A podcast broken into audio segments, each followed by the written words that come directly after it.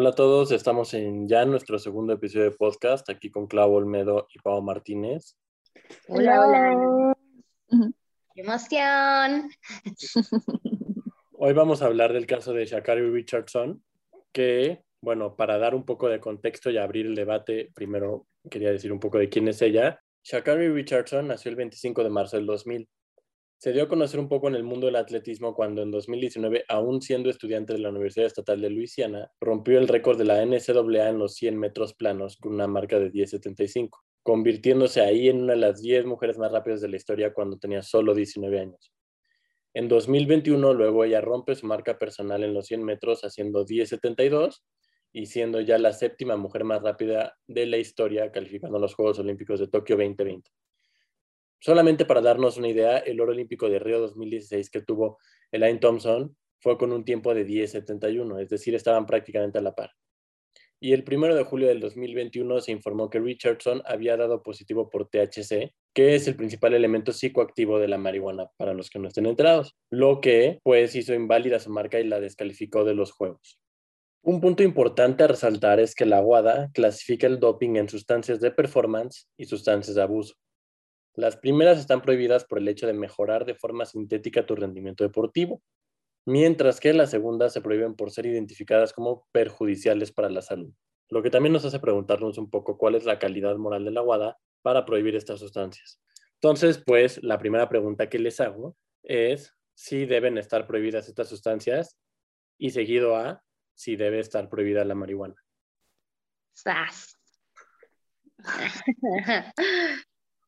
Bueno, Clau. Ah.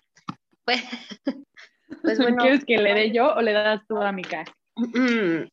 Pues dale a Mick.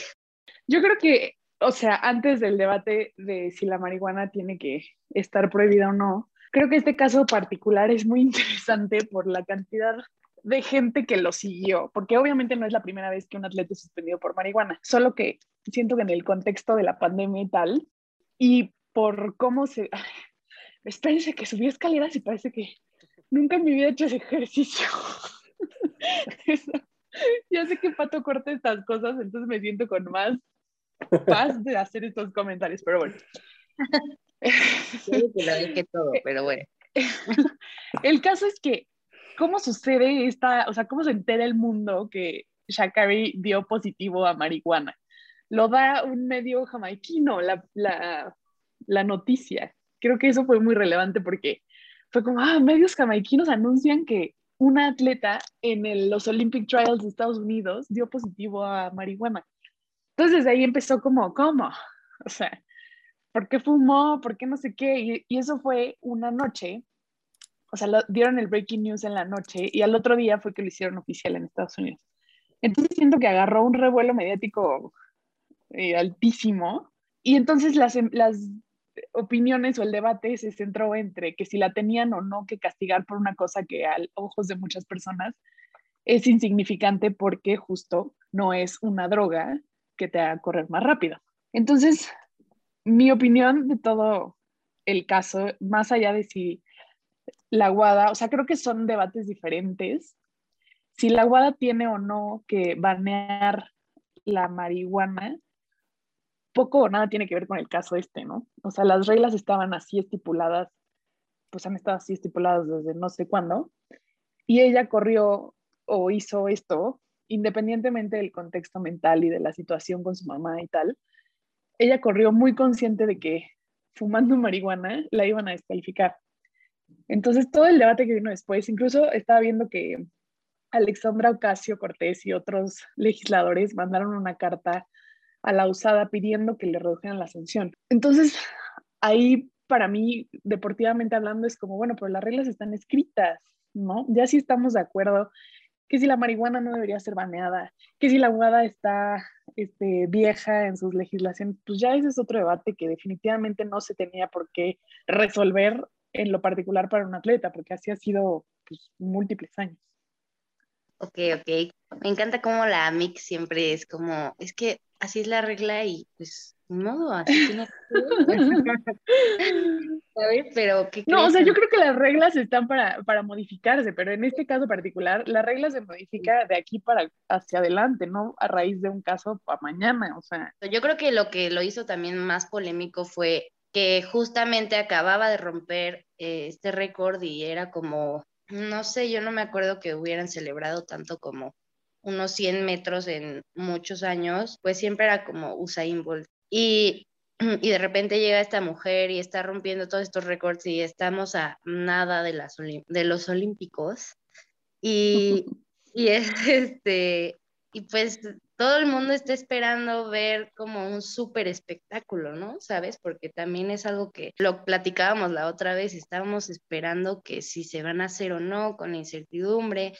Y luego llega esta chava que sale como de la nada y rompe estos récords y de repente, este, pues dicen, no, ya no va a ir porque pues está esta sustancia. Y además creo que también lo hizo polémico que la marihuana pues es legal en muchos estados de Estados Unidos. Entonces dices, como, ¿cómo puede ser algo permitido? No la, no la permiten competir por esto, ¿no? Y, y luego le suman todo esto que hablábamos, pues del racismo, que hoy no lo vamos a tocar, porque ha habido otros, otros rollos con mujeres eh, negras de diferentes países, y pues eso es lo que pues yo creo que, sobre todo en redes sociales, que las cosas prenden así, genera este odio y este enojo y dicen como, no, esto ya está súper desactualizado, hay que cambiar las cosas, ¿sabes? Como que ya en redes sociales estamos como muy acostumbrados a que todo puede cambiar muy rápido. Entonces, el hecho de, como esto, de seguir las reglas y de que, bueno, ella ya sabía esto, pues justo le están dando como otras connotaciones que, que como dices, como tal, la regla, ella ya sabía que la podrían prohibir. Tal vez ni siquiera lo tomó, lo dio por hecho, no sé, tal vez era algo que hacía comúnmente y nunca se le ocurrió que... No, no, ella lo sabía. Al otro Sí. día ella acepta su responsabilidad. O sea, eso fue el tema, que todos nos estamos rasgando las vestiduras en redes de que, ah, y cuando le metieron el tinte de racismo, que, o sea, hay coyunturalmente otros como tres eventos que se juntaron ese mismo día que salió la noticia de que ella, o sea, que, la, que Estados Unidos reconoció esto. Cuan- pero ella cuando salió a hablar al otro día de que anunciaron la sanción, ella lo aceptó, ella sabía perfectamente que eso iba a pasar y ella lo dice, de todos modos decidí hacerlo, fin, o sea, Sí, ella aceptó su castigo sabiendo que la regla era así y fin de la historia. sí, cabe, creo que no lo mencioné al principio, pero también eh, es importante como aclarar que ella la consumió porque se enteró de la muerte de su madre biológica a través de la entrevista con un reportero que le dijo como, oye, pasó esto. Entonces, con toda la presión, con todo el estrés de los Juegos Olímpicos, de que de la noche a la mañana se convirtió en, en una promesa mundial, fue cuando se abrumó, le llegó esta noticia y decidió conscientemente, como dice Clau, pues tomar esa decisión. Ella justo al día siguiente dijo, honestamente no voy a justificar mis acciones.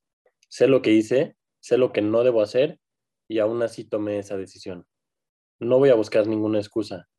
Sin embargo, por la posición en la que estaba y con todo lo que estaba experimentando en mi vida, sentí un gran peso sobre mí. La gente no entiende. Todos tenemos problemas, pero ¿quién soy yo para juzgar cómo lidias con el dolor o con el duelo de una pérdida? Al final quería cuidar mi salud mental.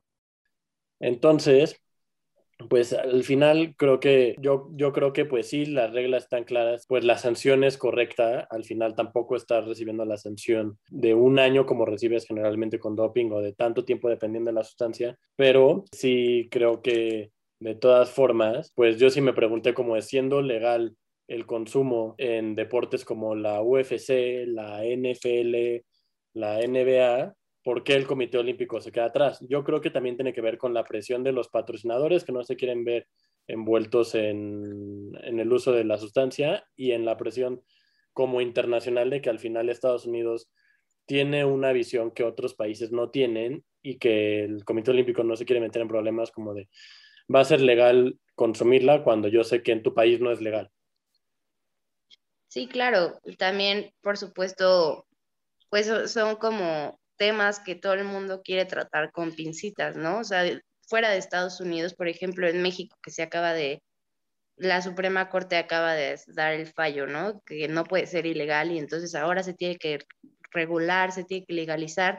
pues es todo un tema que del cual se ha venido hablando años y ha, habido activistas de décadas que, que, han querido eso. Entonces, por supuesto que el Comité Olímpico pues trata con países de todo el mundo y entonces este, se tiene que mantener, creo que muy neutral en este sentido. Pero sí creo que justo sí abre este debate como de, ay, ¿por qué es ilegal? Y entonces, este, en qué año vivimos, ¿no? Y, creo que nos lleva un poco, las palabras de ella, nos regresa un poco a este tema de la salud mental de los atletas, que es una presión muy fuerte, pues estar al ojo público y, también son personas, ¿no? Y también este, tienen muchas emociones y, y no solo es la prueba como tal, sino justo es toda esta presión de la prensa, de muchas veces los periodistas no son como los más amables o se meten en cosas muy personales que no les importan. Y pues todo eso va sumando, va sumando. Y pues sí, ella al final pudo aceptar su responsabilidad, pero sí, o sea, también termina frustrando este sueño y este espectáculo que todos podíamos ver. Eso era como lo más importante, ¿no?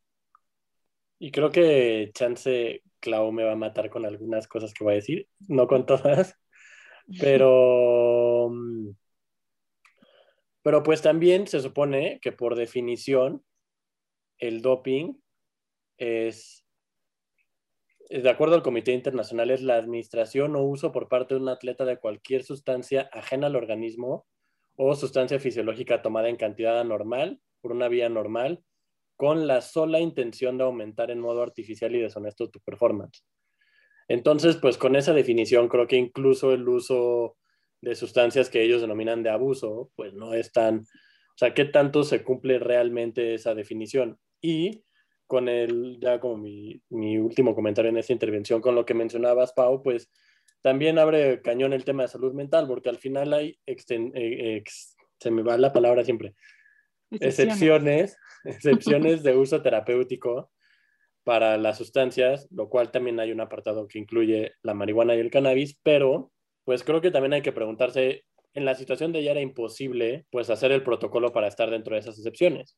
Y no solo eso, sino que las excepciones para uso terapéutico incluyen déficit de atención, insuficiencia renal, asma, enfermedades cardiovasculares, diabetes, deficiencia en la hormona de crecimiento, síndrome del ovario poliquístico, infertilidad, síndrome del intestino irritable, condiciones musoesqueléticas, muscoesqueléticas, perdón, hipogandismo, dolor neuropático, trasplante renal y sinusitis.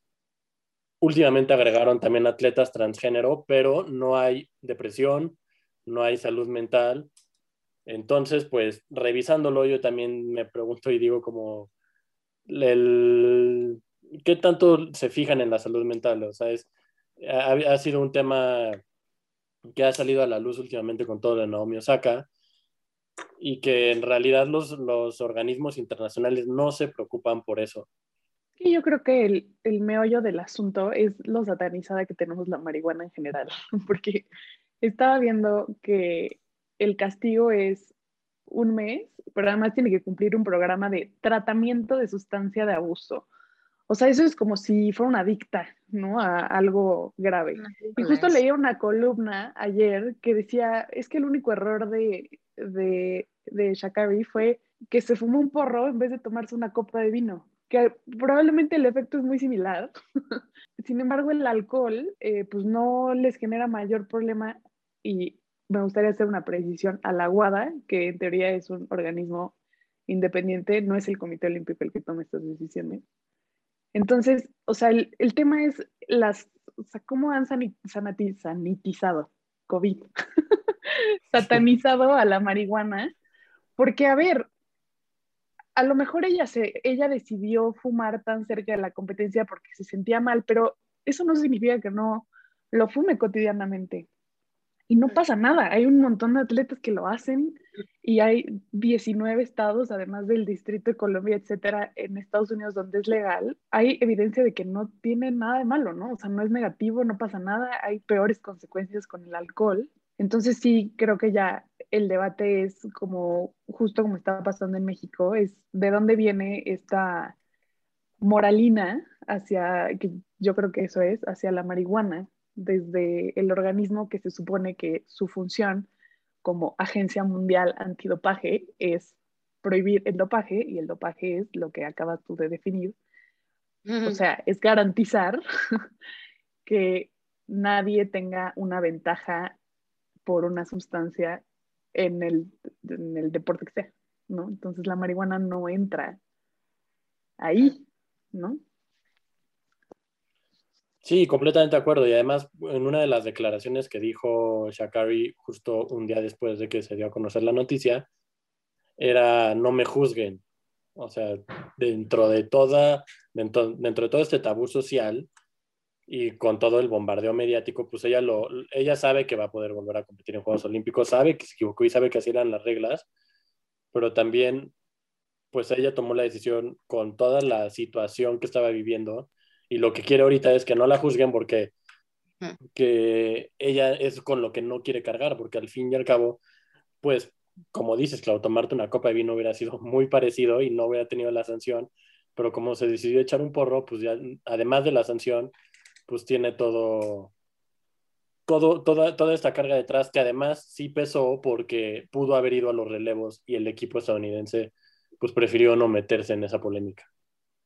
Claro. Es que en, el tema de los relevos hubiera estado complicado porque ya también había equipo de relevos. Entonces era, si la met, o sea, era quitarle el lugar a alguien más que ya tenía el lugar asegurado. no sé, o sea, yo creo que en el tema de los relevos, antes de que tomaran la decisión de que no la llevaran, a mí se me hacía un poco incongruente, la verdad.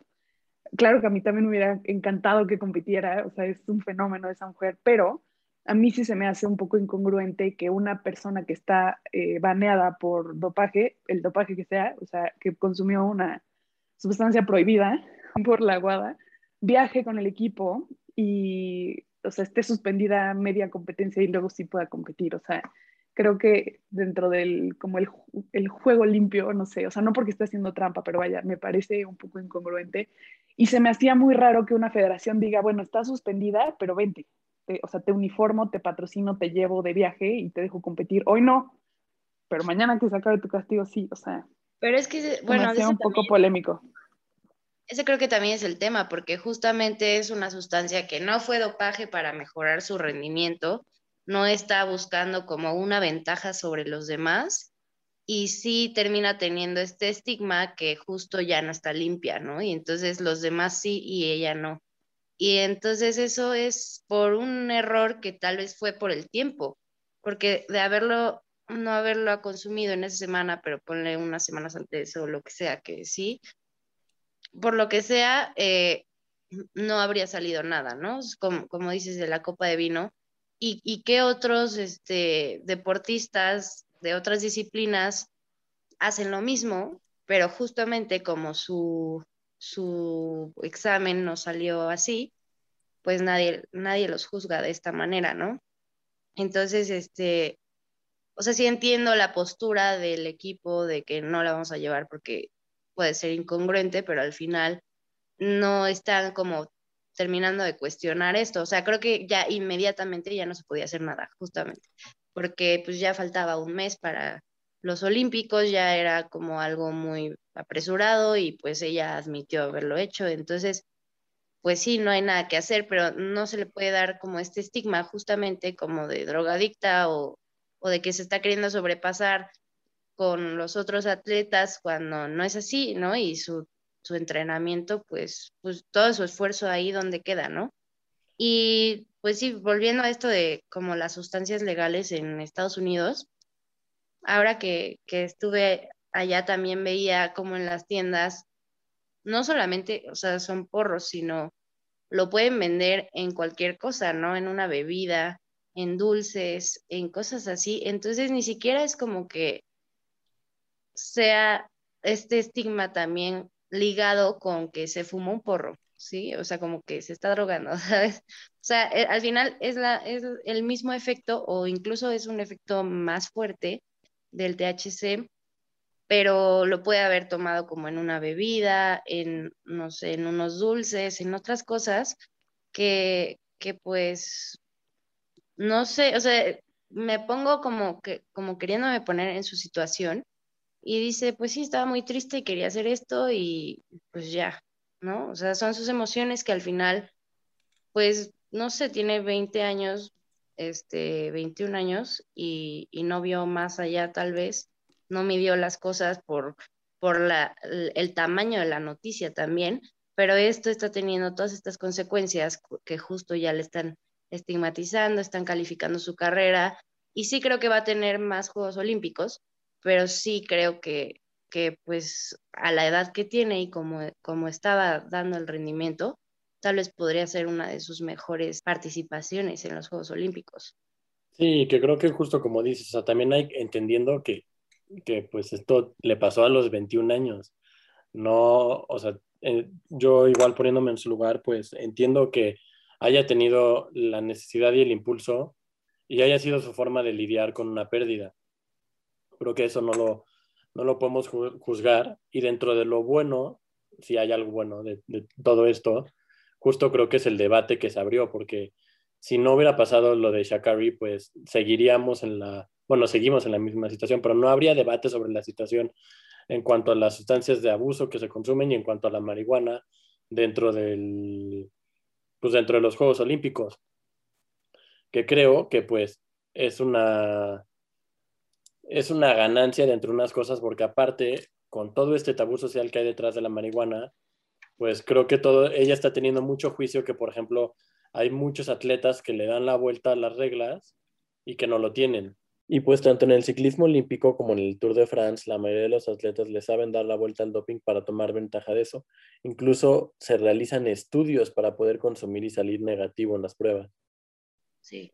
y al final son, y no solo en el ciclismo, ese es un ejemplo, porque creo que... en todos los deportes, hay documentales que te muestran eso, ¿no? Como todo, todo lo que hicieron. De hecho, creo que hubo todo un, un rollo con, la, con el equipo ruso de muchos deportes por eso, porque muchos de sus atletas salieron con, con, positivos a, pruebas de doping y por eso también los prohibieron que fueran.